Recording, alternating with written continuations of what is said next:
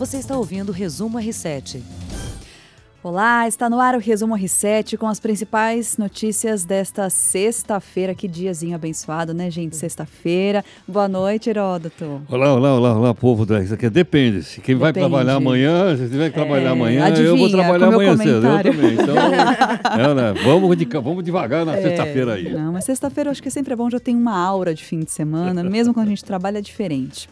Boa noite também para Camé Moraes, nossa colunista sobre alimentação sustentável. Olá, tudo bem? Boa tudo noite. bem, Denise? Tudo bem, Heródoto? Boa noite. Hoje, então, a gente vai falar de rastreamento dos alimentos. O que, que é isso, hein, Camé? Me explica. Pois é, né? A gente está essa semana inteira discutindo a questão ambiental da Amazônia, das queimadas. O Heródoto, na semana passada, bem explicou que é, as queimadas acontecem primeiro porque cortam as árvores, depois se bota fogo, né? E a grande questão é, né? A gente sabe que essas queimadas estão sendo promovidas por, é, por pecuaristas ilegais, é, maus pecuaristas, digamos assim, né? Lá no norte do país.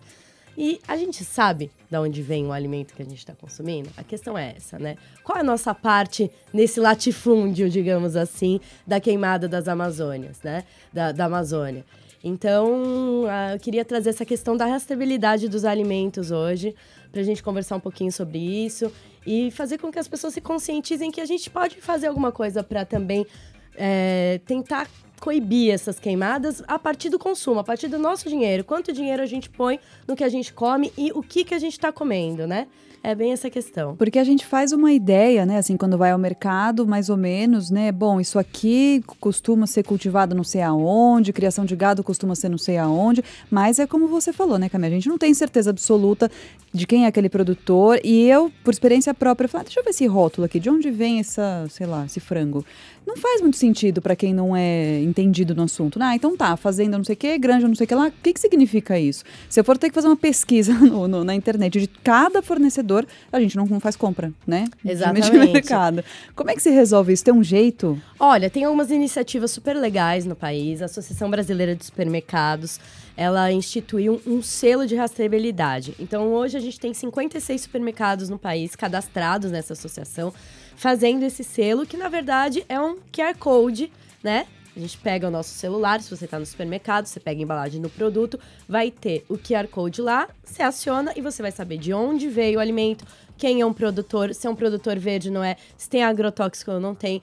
O estado que está mais avançado nessa questão da rastreabilidade dos alimentos é Santa Catarina. Eles têm 20 supermercados cadastrados, 20 redes de supermercado cadastradas. São Paulo está com, se eu não me engano, 7 é, é, redes de supermercados cadastradas. Tem outras coisas que a gente pode ver também, né? Além desse selo, desse QR Code, que é essa iniciativa da Associação Brasileira de Supermercados, tem os selos das próprias redes de supermercados, das grandes redes ali, vai. As Carrefour, marcas próprias. Tá. Isso. Eles costumam ter um selo de garantia de origem.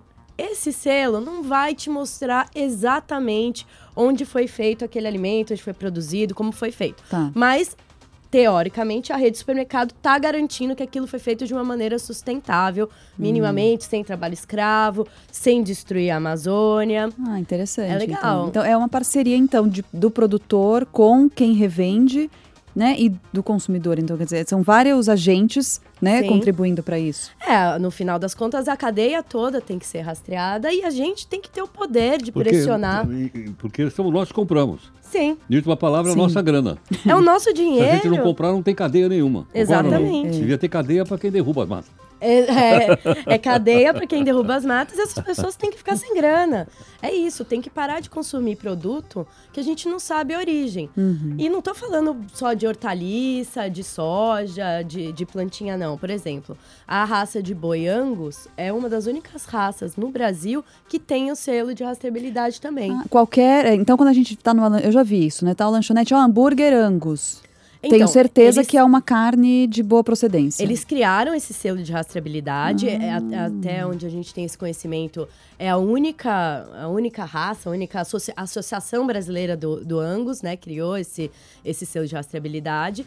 E é, é por enquanto, a, o único tipo de carne que a gente consegue rastrear do começo ao fim. Hum. E, inclusive, identificar se está sendo feita lá no, no, no, Amazonas, no Pará, uhum. é, no, na Amazônia do Mato Grosso. Não tá, porque eles garantem essa procedência.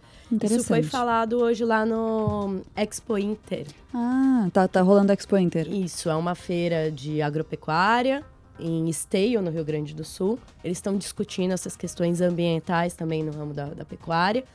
Porque no final das contas, com essa repercussão toda internacional das queimadas, quem vai acabar sendo prejudicado Sim. são os produtores sérios. Até porque Sim. você viu ontem que algumas empresas de marcas famosas estão dizendo que não vão comprar mais couro do Brasil. Sim, Sim. teve boicote, Se eles não né? souberem né? exatamente de onde vem. Exato. A Timberland é uma delas. A Timberland, é. a Vans, né, é. Kipling. Sim. É, então, o que, que eles estão fazendo? Eles estão partindo, eles estão pegando onde aperta, Sim. que é no bolso do, é. e, dos produtores. E é um setor muito importante, estratégico para o Brasil, né? Muitos anos a gente vê fechamento de PIB, o, o setor que foi responsável aí por é, saldo positivo é a agropecuária. Exatamente. Né? É, o, é o agronegócio. É o agronegócio, exatamente. É não só a agropecuária, mas vale o agronegócio em geral. Também, vale para vale milho, vale para isso tudo. É, que é uma coisa que, assim, é, também até. Não, assim, a gente às vezes né, fala mal, entre aspas, ah, porque tem muitos problemas mesmo nessa, nesse, na, na, na agropecuária, no agronegócio, mas tem, como você disse, produtores sérios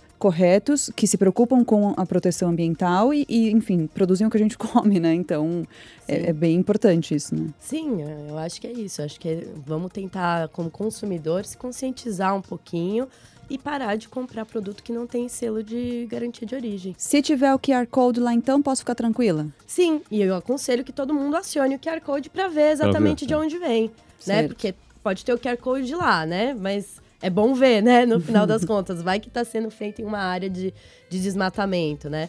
Já estuda, já pega o QR Code, já vê qual é a região do país em que está sendo produzido, se vem do exterior. Muito bom, adorei. Vamos segurar um pouquinho esse assunto, daqui a pouquinho a gente volta a falar de origem dos alimentos que a gente consome, inclusive em restaurantes, para dar uma olhadinha no que está acontecendo no país.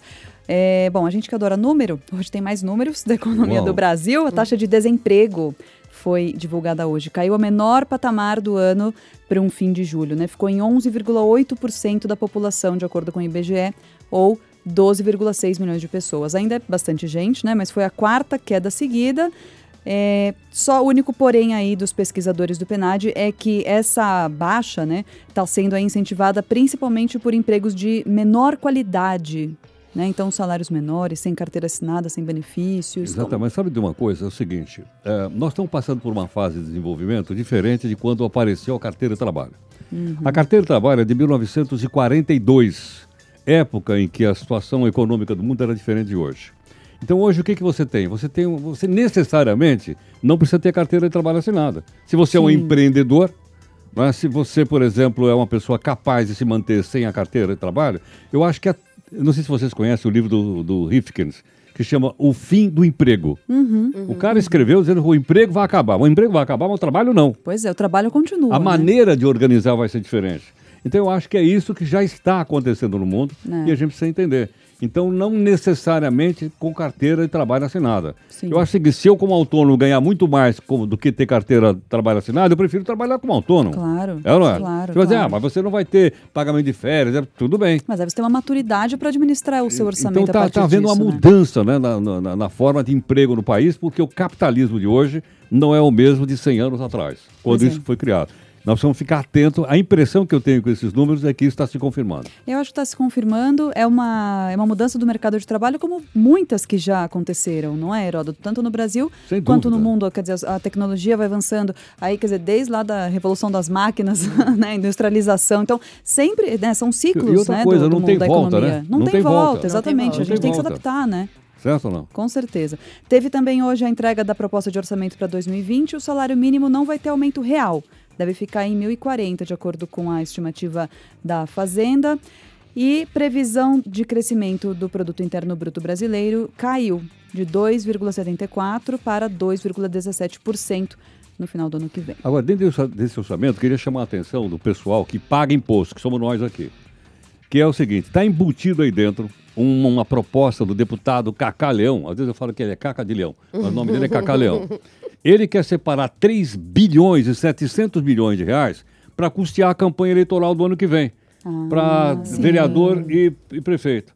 Tem um abaixo assinado com mais de meio milhão de assinaturas dizendo o seguinte: nós não queremos pagar isso. Não, pelo Então amor, ele né? fez o seguinte: ele disse, então vamos fazer o seguinte: então em vez de 3 bi 700, vamos gastar exatamente o que nós gastamos na eleição passada: 1 bi 400. Sabe aquela história do bode? Você põe o bode na sala? Sim. Ela, então eles botaram o bode na sala com 3,700, as pessoas estão batendo em cima. Sim. Agora, 1 bi 400, É muito não está faltando dinheiro no posto de saúde, não está faltando na escola, não está faltando para saneamento. Tivemos que fazer a reforma da Previdência. Exatamente. E o cara de bota lá. Que planeta será que esse cara vive? É, e a, a proposta entregue de orçamento foi com esse valor mesmo que você mencionou, 3,7 bilhões. É muita grana, né? Muito. É, De- financiamento de, de, público de fundo campanha, eleitoral. É, é, exatamente. Fundo eleitoral para as eleições. Agora com as redes sociais, ficou barato fazer campanha eleitoral. Sim. Sim. Muito barato. Então, pô, se vira, companheiro. Vai pegar no nosso Claro. bolso? Cer- As últimas eleições já foram muito mais baseadas em eh, redes sociais do que... Vocês lembram de um né? cara que falou que tinha um latifúndio na televisão e perdeu a Sim. eleição, pegou em quarto ou quinto lugar? Lembra dele ou não? sim. Acho que foi o Alckmin. Lembra não? Lembra? Tinha o Não, latifúndio. é, eu ótimo, vou ter né? 14 minutos, vou ganhar essa eleição que eu tenho 14 minutos, Imagina. ele se ferrou. As eleições passadas também tiveram aquela forcinha da Cambridge Analytica ali, né? É. Com o disparo de WhatsApp Sim, também. Foi, foi, foi bem pesado nesse sentido. Vamos ver como vai ser ano que vem, né? Nas eleições de prefeito, né?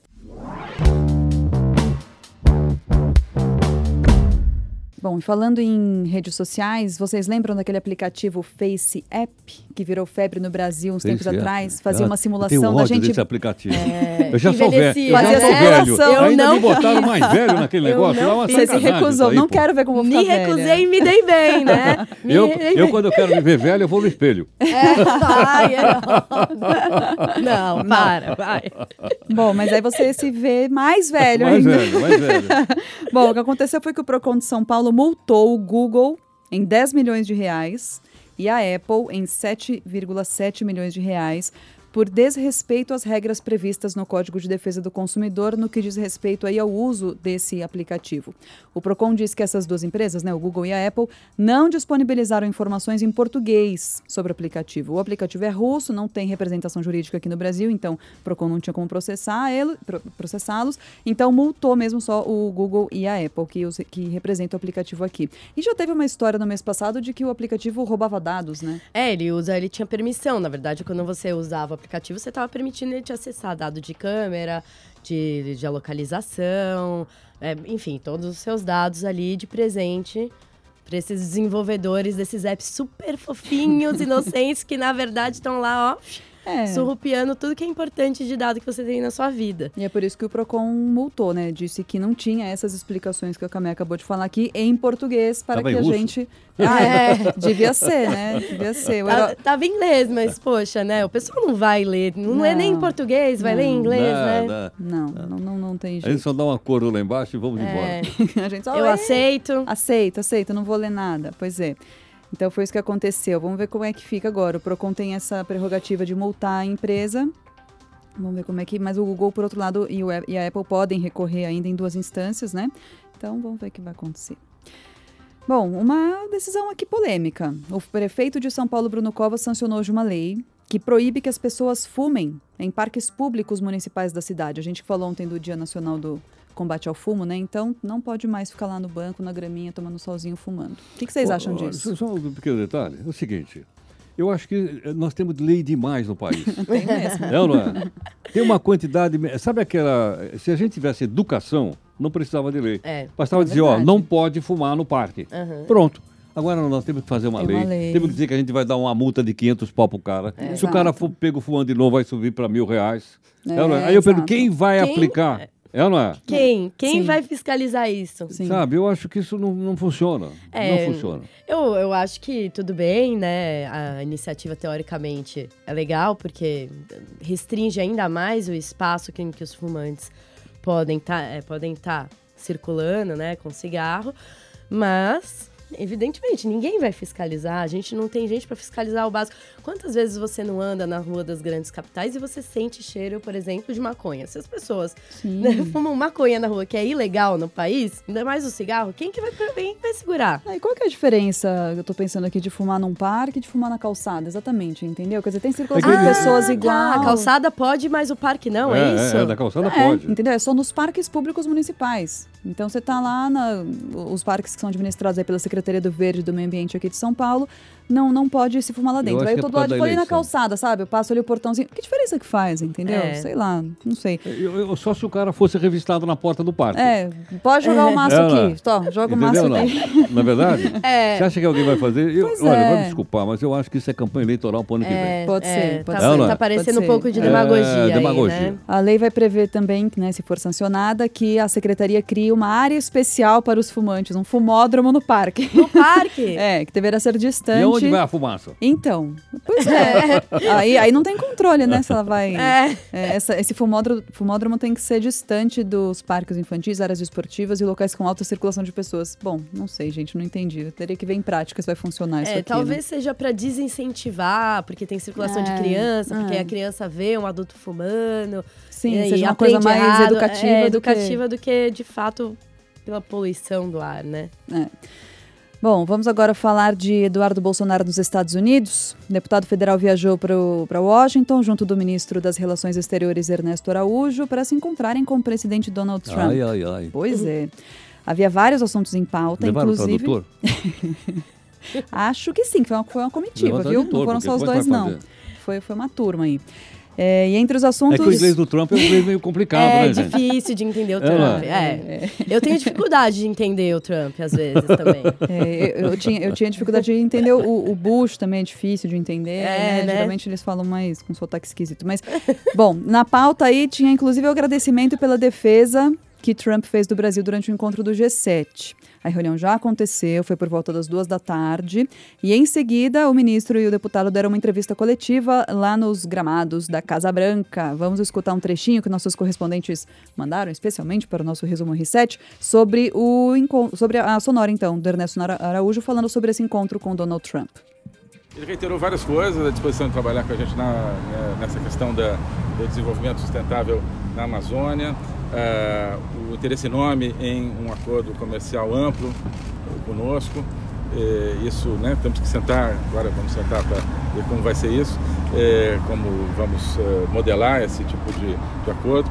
Então, nós não tínhamos expectativa de sair daqui com, com nada assinado, mas achamos que é extraordinariamente significativo que presidente Trump tenha nos recebido. né? É, é uma relação realmente como o Brasil nunca teve com os Estados Unidos e continuamos achando que uma relação desse tipo com os Estados Unidos é chave para o papel que o Brasil quer desempenhar no mundo, o papel de um grande país, de um país que eh, coloca a sua voz no mundo. Pois Quem, é. quem falou? Esse foi o Ernesto Araújo. Ah, pensei que era o Trump. Vocês vocês estão muito maldosos hoje, hein, tá estudando gente? português, não sei não, não sei não. Deve estar, vocês né? Vem tanto pra cá. É, bom, então esse foi Ernesto Araújo. Antes de viajar, o deputado Eduardo Bolsonaro também falou dessa, da importância dessa relação do governo brasileiro com o presidente americano neste momento e relembrou a troca de farpas com o governo francês a respeito da Amazônia. Vamos escutar aí também. O peso norte-americano dentro do G7 é essencial e o pêndulo veio para o lado brasileiro, por uma questão de justiça. Infelizmente, o que ficou certo aí é o presidente Macron querendo usar da Amazônia para fins políticos.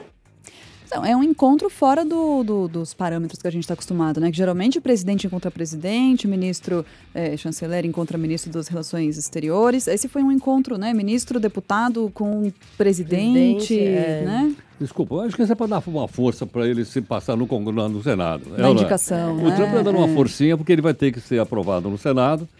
Parece que a coisa não está tão fácil. Não tá fácil. E o Trump está dando uma mãozinha, é ou não é? É, tá dando um afago ali no, no Dudu. No Dudu, ele que foi indicado e diz que ele está esperando o momento oportuno, né? Eles estão esperando de levar isso à votação no Senado para ver se ele arrebanha mais apoio, né? Porque se levasse agora já talvez 41 não votos. conseguisse. São 40, é 40, acho que 51 votos, desculpa. Tem cinco- É, é- é uma você- trabalheira, né? É, tem que ter 51 votos para poder ser aceito como embaixador. Pois é. Eu acho que também mostra um alinhamento mais, mais ainda, né? Um alinhamento mais com os Estados Unidos do que com a Europa em Sem meio a dúvida. essa Sim. disputa Sem dúvida. Amazônia, disputa É comercial porque aí. nos governos anteriores houve até uma certa hostilidade em relação aos Estados Unidos. Não estou Sim. dizendo que está certo ou está errado, não Sim, estou sim. emitindo opinião. Mas é, não é? Havia. É o pessoal é, não estava um alinhado à Venezuela, alinhado é. a Cuba, o pessoal estava batendo muito neles, chamando os caras de imperialista, aquela história. E agora mudou a política. Não, não, agora é outra política. É, era um alinhamento muito mais é, sul-sul, né, como chama, então com países, é, não esses grandões Estados Unidos, justamente para se unir contra, né, tem, enfim, tinha a história dos BRICS tal, no fim mudou tudo de novo, agora mudou toda a nossa política externa. Mas aí, o que aconteceu? O presidente Jair Bolsonaro não vai mais usar caneta BIC, gente, por causa da briga com Não vai usar a mais a BIC, mas por que a BIC não? Porque a BIC é francesa. Ai, ai, Nossa, ai, isso ai. eu nem sabia. Pera, pera, pera, pera aí. Será que a mulher dele vai continuar usando aquele perfume da Hermès? Ah, É, da, ó. né, o, o da Chanel. Ou da L'Occitane au Brasil? acabou. o Brasil. Acabou o creminho da Lancôme, hein, gente? Acabou o creminho da Lancôme. Então, É. ele disse que não... Ele falou isso numa live ontem, eu achei bem curioso. Disse que Bic nunca mais, não entra mais Bic no Palácio do Planalto, gente. Agora ele vai usar canetas... Como chama aqui? Compacto. É, Compactor, isso, que é que é brasileira. americana. É americana? É americana. Ué, mas ele falou... Uai, ele foi ele errou então, porque É, ele falou que é brasileira. É É americana? brasileira? Eu Sei acho, eu acho que é americana. não É, esse eu não fui checar. É, não, não, não, não, não, eu tô chutando. eu não sei. Me lembro como sendo americana. Boicote a Bic, então. Chega da Bic, nada da Bic. E também aquele isqueirinho, então também tem que parar com aquele isqueirinho lá. é. É, isqueirinho é isqueirinho Bic também é bique, né? Isso, Também. já joga o isqueiro fora, não queima a mata, tá tudo É certo. isso aí, pronto.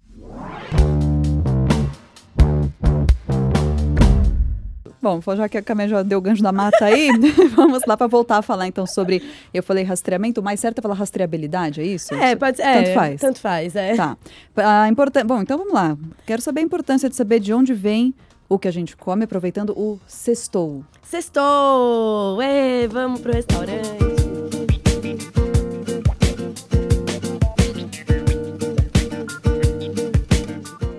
Delícia, hein? Uma musiquinha aí pra animar nosso fim de semana. e a Camé vai dizer onde vamos almoçar, onde vamos jantar nesse fim de semana. Então, voltando ao papo da rastreabilidade, é, você pode também cobrar do restaurante que você vai que ele te informe de onde vem aquela carne que ele tá colocando na sua mesa, aquela verdura tal. Tem dois lugares que se preocupam super com a origem do alimento, fazem questão de explicar para os clientes. É, são dois lugares legais e bem diferentes um do outro. Um é o Charco, em São Paulo, é um, restaurante de carne, bem voltado para carne, mas se você pega o cardápio, você sabe de onde veio o porquinho que eles colocam lá. Até o vinho tem QR Code para você saber, biodinâmico da Espanha. E tem um outro restaurante na Vila Madalena que chama Corrutela também, que desde o do começo ao fim da produção, o, o dono controla super. Ele moe o próprio milho para fazer a polenta, faz a própria manteiga, o próprio pão. É super bacana e ele tá super antenado com essa linha sustentável também. São dois lugares que, com certeza, se você chegar e perguntar de onde vem a carne, o dono Vão do saber. restaurante, eles vão saber te responder. Hoje, Heródoto também tem uma dica de restaurante. Tenho, tem uma dica, a dica se chama Natural da Mata. Até trouxe, então, o, Oh. o creme, então, de... É uma, uma geleia, é isso? É. Ganhei do Heródoto. É, uma Cambuci. geleia de cambuci maravilhosa. E eles também, pelo rótulo aí, também tem o QR Também tem Code, rastreabilidade. Tem rastreabilidade, QR Code né? no Tem. rótulo da geleia. de Que geleia. delícia. Bom? Porque é uma- Você gostou é, desse aí? É, é muito bom, esse, É. já experimentei. É, eu fui comer lá. Então, chama Natural da Mata, é uma coisa assim bastante simples, mas toda a comida ela está muito ligada aos frutos e sementes da Mata Atlântica. Ai, que Ele delícia. está pertinho da Mata Atlântica. Quando você vai pela Mogi Bertioga, é uma localidade chamada Taiaçupeba. Entrou ali em Itaiaçupeba, é só perguntar onde é que é o Natural da Mata, porque é muito pequenininho, é um bairro pequeno, mas é um lugar rústico, bacana, tem uma matinha no fundo, tem um fogãozinho a lenha em cima de um carrinho de mão, uma Nossa, coisa que muito bem bolada. E eu comi tanta semente lá que eu até esqueci. Eu falei, eu vou só levar o cambuci porque, porque foi o que eu lembrei. Mas vale a pena ir lá no Natural da bom. Mata, é bacana lá. Eu quero conhecer. Obrigada pela geleia. E é fácil, é mais ou menos uns, uns 50 minutos de São Paulo. Com o pessoal que quer muitas vezes comer fora em algum lugar, é Vai, é? né? Passeio come de Em vez de comer, né? como é que é? Comer aquele bife lá de Moditu, aquele gigantesco. lá. É. em vez de ir para Itu, Vai pra Itaiaçupeba. vai para Itaiaçupeba, que é pertinho da Mogi Bertioga. Muito bom. Dicas anotadíssimas. Muito obrigada, então, Camé Moraes, pela sua presença aqui de todas as sextas-feiras. A gente termina por aqui, infelizmente. Boa noite, boa noite, Camé. Boa noite, gente. Muito, Valeu. muito obrigada. Até segunda-feira. Você ouviu Resumo R7.